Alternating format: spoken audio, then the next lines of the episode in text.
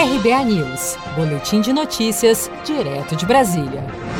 Previstas para acabarem no próximo sábado, dia 31 de outubro, as antecipações do auxílio doença e do benefício de prestação continuada, BPC, continuarão em vigor até 30 de novembro. A prorrogação foi assinada na noite desta quarta-feira pelo presidente Bolsonaro. Segundo o Palácio do Planalto, a medida tem como objetivo evitar aglomerações nas agências durante a pandemia. Por meio da antecipação, o beneficiário recebe até um salário mínimo sem perícia médica, bastando anexar um atestado médico ao requerimento com declaração de responsabilidade pelo documento no portal do INSS ou do aplicativo Meu INSS. Após a perícia médica, o segurado recebe a diferença em uma parcela caso o valor do auxílio-doença supere um salário mínimo, R$ 1.045, como explica o advogado especialista em direito previdenciário Augusto Torre. Esse benefício de antecipação, ele poderá, né, será devido até o dia 31 de dezembro. Então, a situação é, não conseguiu essa realização, ainda vai poder ir até né, 31 de dezembro. E qual é a grande é, diferença aí, é a grande situação que eles estão falando, porque essa dedução.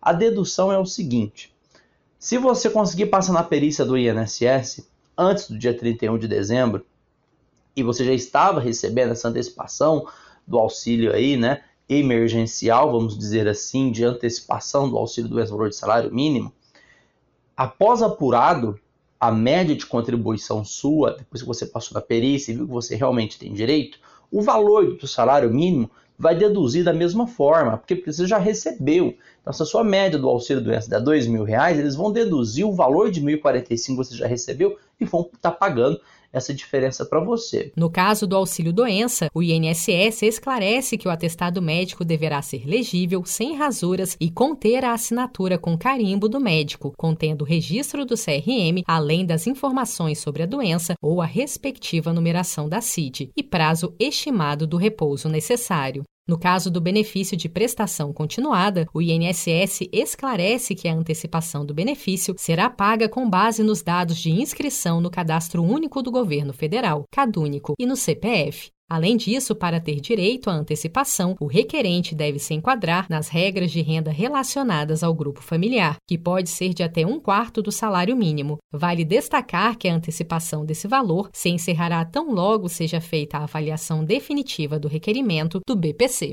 Você está preparado para imprevistos? Em momentos de incerteza como o que estamos passando, contar com uma reserva financeira faz toda a diferença. Se puder, comece aos pouquinhos a fazer uma poupança. Você ganha tranquilidade, segurança e cuida do seu futuro. Procure a agência do Sicredi mais próxima de você e saiba mais. Sicredi, gente que coopera cresce.